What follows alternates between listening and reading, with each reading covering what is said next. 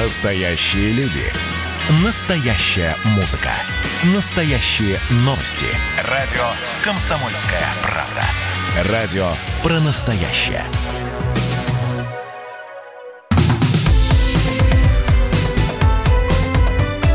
Как дела, Россия?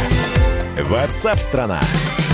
Итак, друзья, прямой эфир радио «Комсомольская правда». Приветствую, меня зовут Михаил Антонов. Чем живет Россия, о чем говорит страна, что обсуждает? Об этом в ближайшем часе мы поговорим с экспертами, специалистами, журналистами радио «Комсомольская правда» и, конечно же, с вами в прямом эфире. После пандемии коронавируса Россия начинает постепенно возвращаться к прежней жизни. Об этом заявил министр иностранных дел России Сергей Лавров. В интервью журналисту Антону Красовскому он отметил, что пока сложно сказать, когда именно именно откроются границы. Россия, США и Бразилия остаются в списке стран, не рекомендованных для посещения из-за коронавируса. В ближайшее время, наверное, будет принято решение о том, как быть с возобновлением сообщений с внешним миром. И авиационного, и железнодорожного, и автомобильного. И в зависимости, конечно, от вот того опыта, который мы сейчас все проходим, эти решения будут приниматься. Ну вот вы как МИД, понимаете? Мы как МИД будем обеспечивать информацию о том, какая ситуация пандемической в, зарубежных странах. Эту информацию будет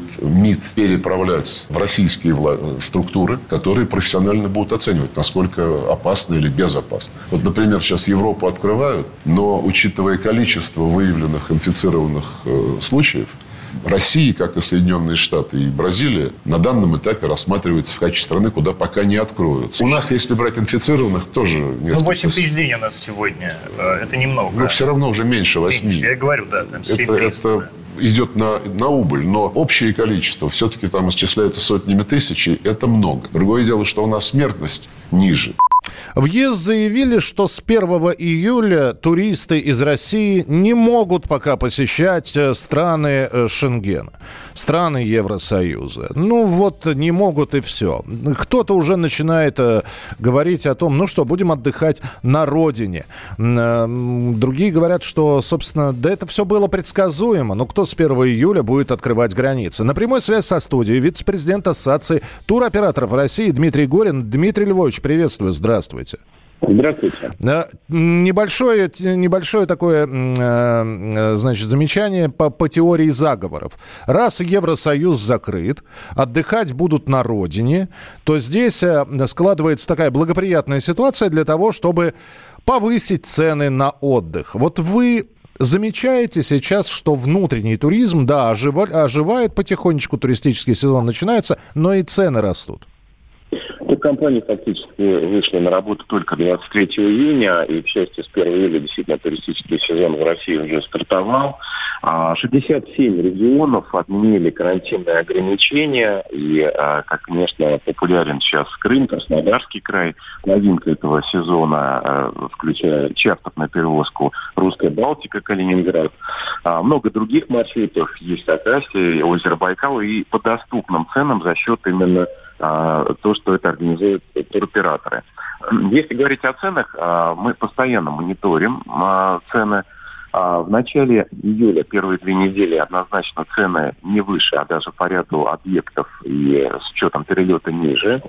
Другой вопрос, что по мере нарастания туристического сезона спроса, конечно, цены будут возвращаться на уровень прошлого года – а, есть э, такая тенденция, что отели 2-3 звезды все-таки не повышают цены. Если говорить об отелях 4-5 звезд, они пока находятся близко на уровне прошлого года. А если будут цены повышены, туристы не будут э, активно бронировать путешествия это понимают хотельеры, и, наверное, этот год будет убыточен как для туркомпании, так и для отелей. Дмитрий Львович, а вот э, ваше сейчас заявление о том, что это будет убыточно, и туристы не будут бронировать, оно на чем основано? Альтернативы-то нет. При всем богатстве выбора, ну, честно говоря, когда у человека действительно он привык отдыхать, ну, я не знаю, в Испании, и он привык отдыхать в Греции, сейчас у него такой возможности нет, и он э, планирует Сочи, и тот же самый туроператор, ну я даже не про туроператоров, а про людей, которые занимаются туристическим бизнесом, он понимает, что турист от него никуда не денется. Ну, не совсем с вами соглашусь, потому что на самом деле у нас есть опыт, когда три года назад один из регионов России, Южный, повышал цены, продажи упали сразу на 30%. А, поэтому изменение а, на существенную разницу сразу влечет снижение спроса. Не надо забывать, что многие сейчас занимали выжидательную позицию. Мы три месяца не работали, и э, а, постепенно все-таки наполняются наши курорты туристами. А в этой ситуации э, в часть объектов приняли решение вообще не открываться. Сейчас открыто не более 60% гостиниц. Ну, наверное, действительно, по мере наступления уже высоких дат отели будут открываться. Авиакомпании тоже, так как 50-70% в турпакете это перевозка, как раз э, сдерживают цены.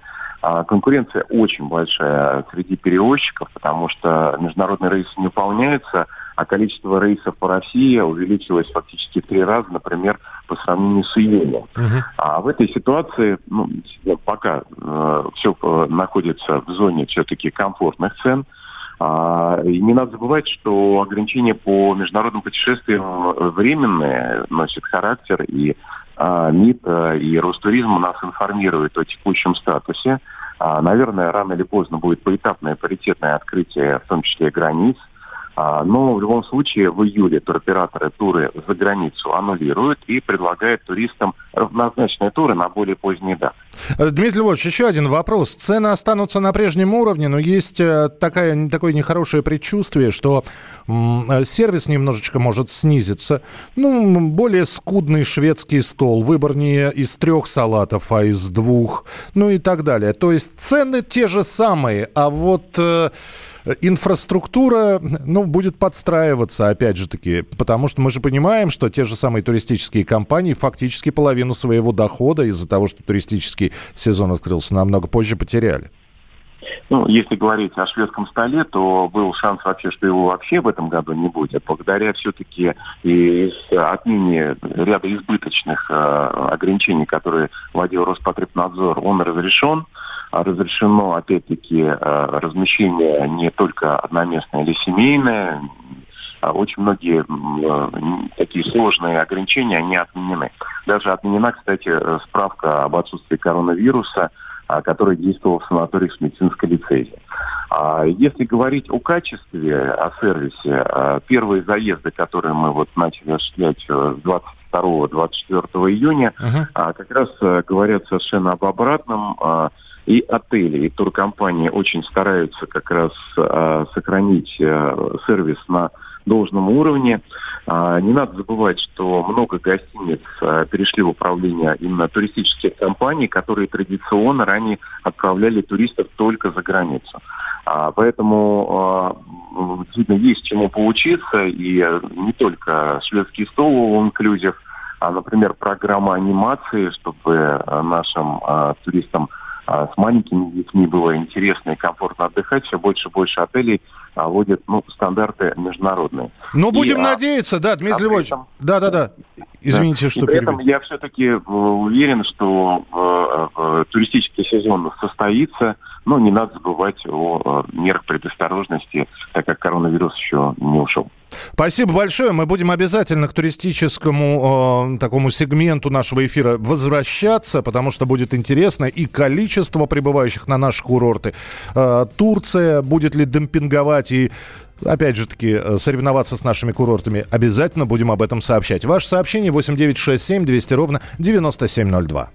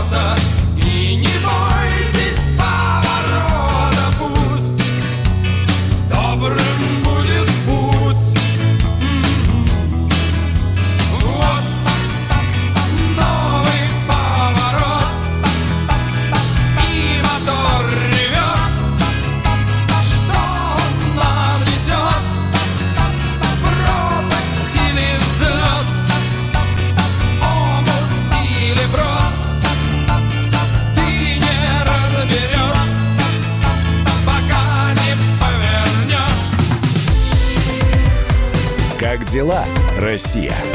Ватсап-страна! Итак, друзья, прямой эфир радио «Комсомольская правда», и мы продолжаем. Присылайте, пожалуйста, свои сообщения. Вижу здесь Абхазия на двоих 6 дней, 92 тысячи рублей, перебор. Ну, слушайте, здесь, с одной стороны, да, вроде как на неделю, на двоих э, получается по э, 40 с лишним, по 46 с лишним, ну, 46 тысяч на человека. 6 дней – что, что там включено? Надо посмотреть. Э, кто его знает, может, вы люкс какой-нибудь сняли. Но вообще, да, в общем, кусаются цены. Спасибо, что присылаете свои сообщения. Ждем их и в текстовом, и в голосовом формате. Мы ждем ваших голосовых сообщений. Записывайте в WhatsApp и других мессенджерах мнения, вопросы, наблюдения. Всем вашим аудиопосланиям найдется место в нашем эфире. Телефон 8 967 200 ровно 9702. В России почти 50 миллионов пенсионеров. Большинство из них получают страховые пенсии. Раньше их называли трудовыми пенсиями, теперь страховые. И эти пенсии определяются исходя из накопленных пенсионных баллов. Но есть и отдельные категории. Военные, госслужащие, судьи. Там идет процент от оклада. А мало кто об этом знает, но есть еще и элитные пенсии или сверхвысокие пенсии. Мы сейчас поговорим с нашим экономическим обозревателем Евгением Беляковым, кем лучше работать, чтобы в будущем получать высокую пенсию. Дорогая редакция. Э, Жень, привет. Да, добрый, добрый день. Ты, ты очень грустен. То есть ты понимаешь, да, что журналист не относится к этой категории, да? А, нет, конечно, да. То есть э, мы, как и больш... подавляющее большинство, у нас э, обычные страховые, то есть, э, как раньше называлось, трудовые пенсии, которые, собственно, сейчас зависят от стажа и зарплаты. А, но так как мы с тобой работаем в Москве, то, исходя из нынешних пенсионных правил, пенсия у нас будет выше, чем если бы мы с тобой работали, например, в Барнауле. Так, но тем не менее, расскажи о профессиях, которые, в общем-то, помогут э, уже в самом начале, в перспективе иметь высокую или сверхвысокую пенсию.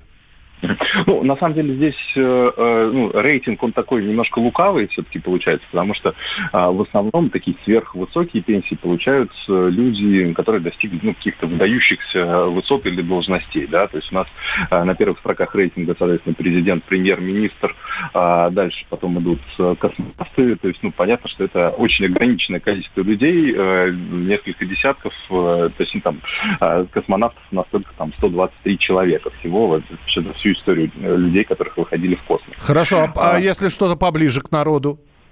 А, есть, э, ну, есть судьи, соответственно, судебная система, там э, достаточно неплохие оклады, которые в теории должны делать судьи неподкупными. Э, то есть там даже самая низшая категория судей получает там, в районе 70 тысяч рублей. Э, ну, там все зависит от региона, но, тем не менее, там вот какие-то такие средние цифры есть. А, соответственно, судья, э, федеральные судьи уже получают там 150, 200, 250 тысяч рублей. Это пенсия? И, нет, это, это пока, это зарплата, это... и, соответственно, из, из нее, ну, то есть, если у нас, например, коэффициент замещения, то есть у нас, у тех людей, которые получают а, ну, обычные пенсии, страховые пенсии, у нас коэффициент замещения составляет, ну, там, порядка 30% сейчас. То есть, грубо говоря, вот мы зарабатывали 100, 100 э, ну, там, не знаю, для ровного счета, да, условно, возьмем 100 тысяч рублей, да, а, то по выходу на пенсию будем получать, ну, максимум, там, 30. Угу. А, вот, ну, соответственно, если 50, то 15, э, ну, и так далее. То есть, вот примерно такое у нас э, соотношение. То у судей э, коэффициент совсем другой, там до 80% от э, оклада на последнем э, рабочем месте, то есть э, оклада э, такого же судьи, э, ну, как, каким вы выходили, например, на заслуженный отдых. Внушает. Такого же уровня, такого mm-hmm. же класса. Ну и, соответственно, вот если вы федеральный судья получает 200 тысяч, ну, 80% э, из этой суммы эм, получаем, это 160 тысяч рублей, это пенсия. Вот, то есть это очень, очень хороший, хороший коэффициент замещения, который позволяет в общем, неплохо себя чувствовать в старости. Это очень хороший да. факт, чтобы козырнуть кому-то. А вы знаете, у нас в России пенсия 160, рублей, 160 тысяч рублей. Нормально. Так, судьи, еще кто? А, да, есть, э, соответственно, госслужащие военные. Еще у них тоже коэффициент, идет коэффициент замещения не вот э, от полученных, э, ну, не, не от заработанных страховых взносов, да, которые были перечислены в бюджет, а от оклада на соответствующей должности. И, но там есть нюансы, то есть и, и у военных, и у госслужащих есть нюансы в том плане, что коэффициент замещения с одной стороны высокий, там тоже до 75, до 80 процентов от оклада на последнем рабочем месте, но единственное, что там вот эта пенсия вычисляется не из полной суммы, которую получает человек, а из, э, ну, в общем, условно, у, у военных это денежное довольствие, у, э, у чиновников это такой, не знаю, оклад. Жень, хочется сказать, к черту подробности, какая пенсия у них? Ну, средняя пенсия у военных сейчас 26 тысяч рублей, но все очень многое, очень многое зависит от э, должности и звания. А, то есть там очень такая сложная схема, формула, я там примерно попробовал описать ее в публикации, но э, в любом случае так достаточно сложно это понимание. Вот, то есть э, от 20 до 40 тысяч рублей. Вот, вот так примерно вилку можно, э, можно оценить у военных, у госслужащих. На самом деле ситуация еще хуже. Э, то есть более высокие пенсии получают только, по сути, высокие должностные лица, ну, условно, от какого-то директора департамента, например, министерства. Жень, а, а Жень, вот, да, да, давай мы так вот, значит, судьи военные и там директора департаментов, вот на этой тройке пока остановимся и отправим всех на сайт сайт, где у тебя статья размещена. Вот хотите узнать, у кого еще высокие пенсии? Может, не на, не на тех мы учились, а, и самое время, может, ребенку посоветовать какую-то профессию для того, чтобы обеспечить себя в старость, себя и ребенка. А, Евгений Беляков, наш экономический обозреватель «Комсомольской правды», был в прямом эфире. Как дела, Россия? Ватсап-страна! Погода в центральной части России продолжает удивлять. В Рязани, в Твери накануне тропические ливни и град. В интернете появились видео подтопленных улиц. В одну из поликлиник людям приходится влезать через окно, потому что вход затоплен. Э, также сообщалось, что одно из деревьев упало на газовую трубу, из-за чего прекратилась подача газа к жилым домам. Знаете, если бы эти новости были бы редкостью, наверное, никто бы не удивлялся. Но все чаще мы об этом говорим. Новосибирск затопило, Краснодар поплыл, Калининград сдуло. Э, что происходит с погодой? На прямой связи со студией ведущий специалист Центра погоды ФОБУС Евгений Тишковец. Евгений, здравствуйте. Михаил, добрый день. Э, знаете, как говорится, никогда такого не было, и вот опять. Э, это ведь было раньше, просто об этом не сообщали. Или действительно погода меняется? Ну, конечно же, это было раньше, и, соответственно, правда, раньше не было столь многочисленных средств фиксации такого рода явлений, и нужно понимать, что были и пропуски среди метеостанций. Но в любом случае такое было. Хотя климат продолжает э, нервничать, и вот, вот такие резкие всплески вот опасных явлений погоды, они, к сожалению, вот, э, сопровождают э, всю эту динамику развития атмосферных процессов. Вообще, по, по большому счету, июнь у нас на 2 на 2,1 градуса выше нормы, хотя были колебания и холода, и тепла, но по осадкам, э, если их размазывать по всей тарелке, то как бы вроде бы их было и немного, но за счет вот таких кратковременных, но очень интенсивных ливневых дождей, а вчера действительно в ряде регионов, в том числе, кстати, и в Московской области в результате прохождения холодного фронта были и ливни, и град, и шквал, и даже шаровую молнию, вот мне прислали мои друзья по социальным сетям, на юге Подмосковья зафиксировали, которая просто рубила э, плодовые деревья, как э, топор а, обычное, обычное полено. Ничего себе, а нам, нас предупреждала МЧС, что в Москве ожидается гроза, но да. до, до Москвы не дошло все. Насколько. А нет, нет, нет, это, знаете, бывает такая ситуация, через Москву тоже проходил холодный холодный фронт, но здесь иногда включается а, так называемый городской остров тепла. Это такое метеоявление, которое заключается в повышении температуры именно городского пространства относительно окружающих его сельских областей. И когда вот этот остров тепла, он а, в одних моментах играет, скажем так, на ослабление опасных явлений, то есть на размывание этих фронтов холодных, либо напротив усиливают процессы вот конвекции и выливаются каким каким-то гигантским количеством воды, хотя в округе все солнечно и сухо. Скажите, пожалуйста, Евгений, а куда э, теперь все это направится? Где ожидать следующего удара? Можно ли предугадать и предсказать? Да. Ну, э, я бы так сказал, что лето, естественно, не сказала своего э, слова последнего. Впереди нас ждет вот именно настоящее, настоящее, настоящее лето. Я не ожидаю никаких провалов по температуре. Да, оно будет сопровождаться на ближайшую, скажем так, две недели такими очень кратковременными грозовыми дождями, без каких-то экстремальных, э, прям вот супер экстремальных или рекордных э, ливней. Это обычный такой летний характер погоды на фоне все равно преобладающей солнечной погоды. И температура вот после сегодняшней такой скандинавской очень приятной прохлады 19-24 э, с плюсом, температура будет постепенно повышаться. Завтра это уже 20-25. И к, к, ко второй части недели, к выходным, мы поднимаемся до а, 20 3-28 как минимум, а вот на следующей неделе, когда усилится южная тяга ветров, и к нам пойдут очень знойные массы воздуха, в том числе с Астраханской области, даже с, с песков э, Средней Азии, с, с пустынь. Вот, там, мы, там я ожидаю 30-градусную э, жару, то есть это 30-35, много солнца, э, но это уже на, на, на следующую неделю, то есть через неделю. Евгений, я вас обожаю. С вами разговариваешь, вы говорите о жаре страшенной, но таким голосом, что кажется, что не так страшно все будет. Спасибо большое. Евгений Тишковец был с нами на прямой связи. Добрый день, Михаил. Живу в центре Новосибирска, у нас даже дождя не было. Кто вам говорит такую глупость, что нас затопило. Да нет, были просто сообщения из Новосибирска. Это не э, сообщения вчерашних дней. Нет, было такое, что и Новосибирск подтапливало. Присылайте сообщения, продолжим через несколько минут. Россия. Ватсап-страна! Георгий Бофт. Политолог, журналист, магистр Колумбийского университета, обладатель премии «Золотое перо России» и ведущий радио «Комсомольская правда» авторскую программу Георгия Георгиевича «Бофт знает». Слушайте каждый четверг в 17.00 по московскому времени. А что такое деньги по сравнению с большой геополитикой? Мы денег тут не считаем.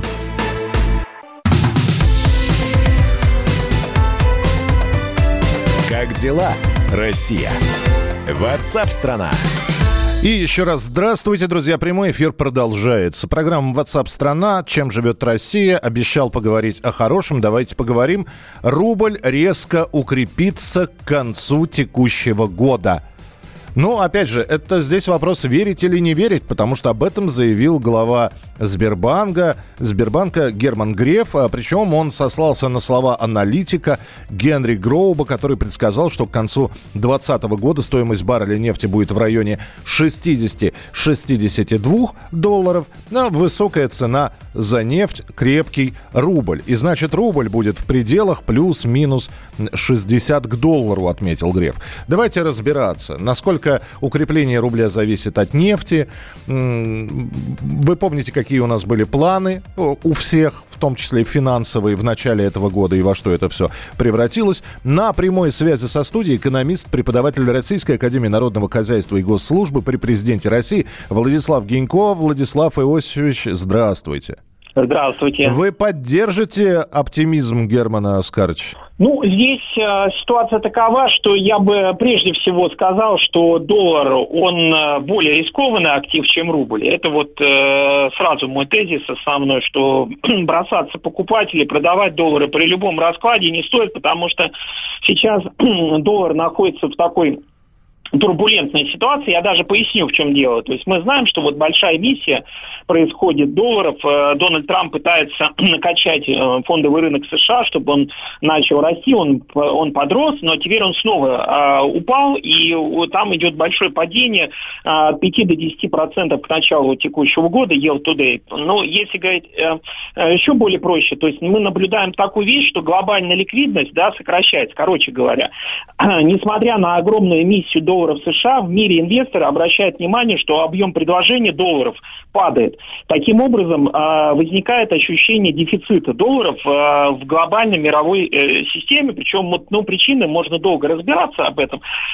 Смысл именно такой, что несмотря на то, что ФРС США печатает доллары, их все равно не хватает в мировой экономике. Это один момент. Второй момент, что касается непосредственно курса рубля. Он у нас плавающий. Давайте мы все запомним, что он плавающий, то есть он э, зависит Причем от иногда очень, очень плохо плавающий, скажем так.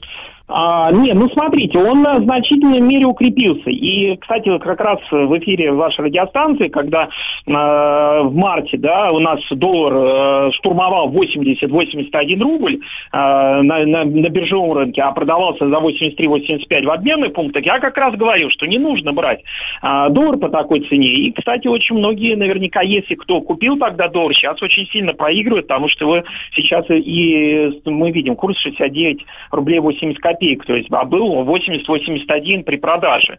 А, значит, а, соответственно, мы что наблюдаем? Что в значительной мере рубль, конечно, отыграл потери. Почему? Потому что нефть действительно подорожала, но опять-таки вот нефть дорожает, это ситуационный фактор.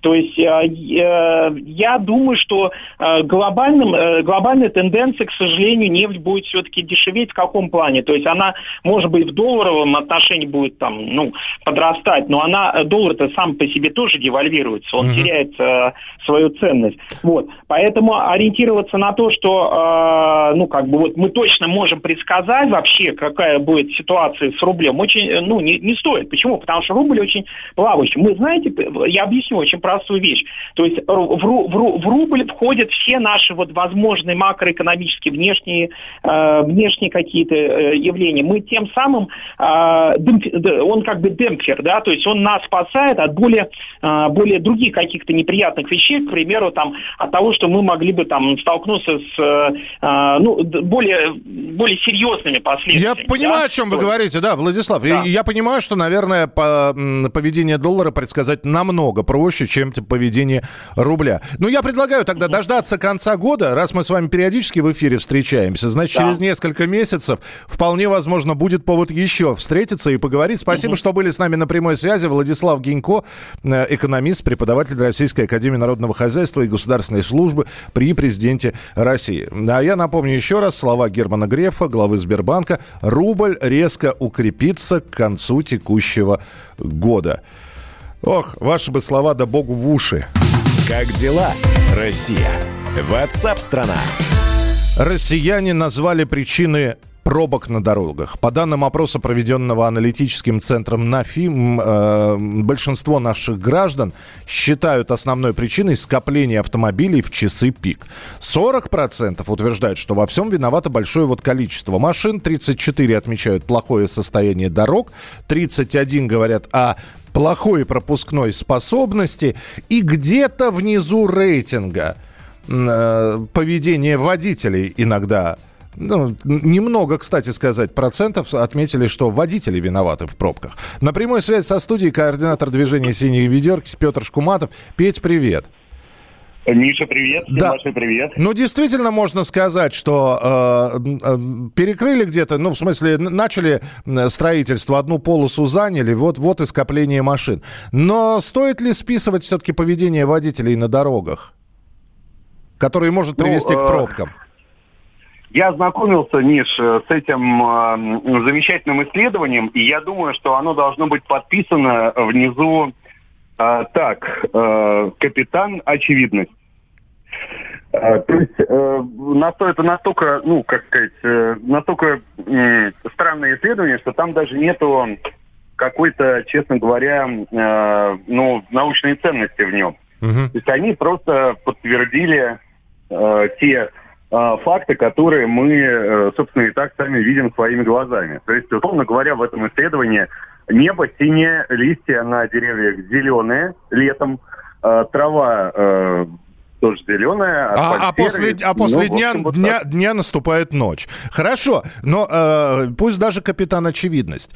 Но еще раз подтвердить очевидное, ну хорошо, а борьба с пробками каким-то образом. Но ведь поня- понятно, что э, скопление авто в часы пик. Ну, ребят, тогда что нужно? Новые дороги строить. Э, плохие дороги, значит, эм, нужно дороги ремонтировать.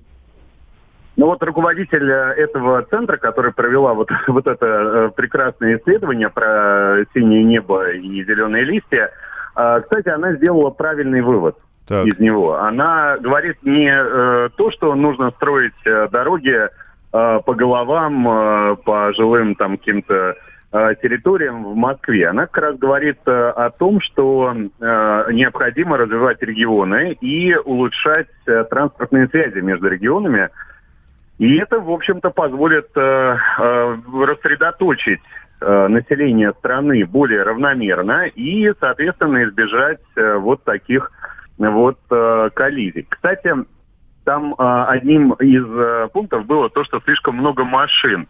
На самом деле, к сожалению, у нас слишком мало машин. У нас 299 машин на тысячу человек в Москве. Да, в развитых и... странах э, э, это количество в два, а то и в три раза больше. Э, да, да, да. То есть в Европе стандартно это где-то ну, в полтора-два раза больше. И пробок там не возникает. Почему? Потому что э, там, не потому что там э, какие-то дороги волшебные или э, какие-то люди там прям э, более цивилизованные. Ничего подобного. Там просто э, пространственное развитие э, Европы, оно такое, что там нет вот таких э, супергородов, э, а люди рассредоточены мать свои по небольшим городам. Кстати, в Европе те же самые проблемы в городах, которые ну, перерастают определенный э, определенный размер. В Ло... Ну, Лондон, это, я не знаю, уже часть Евросоюза, или они уже вышли. Но в любом случае, в Лондоне такие проблемы, в Париже э, тоже пробки. Хотя это, эти города э, в разы меньше, чем Москва по Э, населению. Принято, Петь, спасибо большое. Координатор сообщества «Синие ведерки» Петр Шкуматов был у нас в эфире. Слушайте, ну вы же катаетесь, вы же э, и на пассажирском сидении, у кого нет машины. Кто-то за рулем постоянно и на протяжении многих лет и видит, как меняется что-то или не меняется вообще. Вот если у вас спросить и вам задать такой вопрос, причина пробок в вашем городе – вы как скажете? Большое количество машин, плохие дороги. Водители олени – 8 9 6 7 200 ровно 9702. Можете прислать свое сообщение. У нас вот буквально полторы минуты, если успеем сейчас телефонный звонок принять. 8 800 200 ровно 9702. Называйте город и назовите причину появления пробок в вашем городе. Самая главная причина. 8 800 200 ровно 9702. 8 800 200 ровно 9702. Можно позвонить по, по телефону прямого эфира. Можно прислать сообщение. Итак, э, названы три вещи. Ну, как сказал Петр Шкуматов, капитан Очевидность, видимо, делал этот опрос. Э, дороги, собственно, много машин, ну и неправильная логистика. Дмитрий, здравствуйте. Балашиха. Подмо- подмосковная. Э, у вас почему пробки в городе? Ну, в частности, в Балашихе вот это Щелковское шоссе, как там несуразно вот эти две полосы. И получается, когда с Москвы в Балашиху, угу.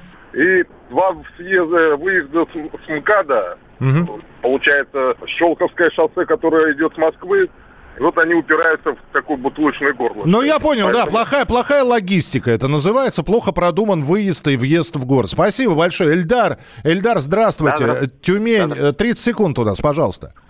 Ну, мне считаю, я считаю, что неорганизованные водители, допустим, один ряд э, занят, которым надо да, прямо или налево, а вторые пустым рядом объезжают и начинают клинить. У нас так любят делать. Ну, то есть шашечники, да, те самые? Да, либо второрядники, а, там, либо а... ряд поворачиваешь направо, они едут прямо там. Вот Шашечники и обочечники. Ильдар, спасибо большое. Присылайте свои сообщения 8967 200 ровно 9702. Мы продолжим обязательно. И я почитаю ваше сообщение в прямом эфире. Как дела, Россия? Ватсап-страна! Ну что вы за люди такие? Как вам не стыдно? Вам по 40 лет. Что у вас позади? Что в настоящем? Что впереди? Опомнитесь, пока не поздно. Вот вам мой совет. Ведущие нового утреннего шоу на радио «Комсомольская правда» уже совсем взрослые люди. Но ведут себя порой. Особенно, когда собираются все вместе. Они обсуждают, советуют и хулиганят в прямом эфире – с понедельника по пятницу. Начинайте день вместе с программой «Взрослые люди». Ведущие Тутта Ларсон, Валентин Алфимов. Стартуем в 8 утра по московскому времени.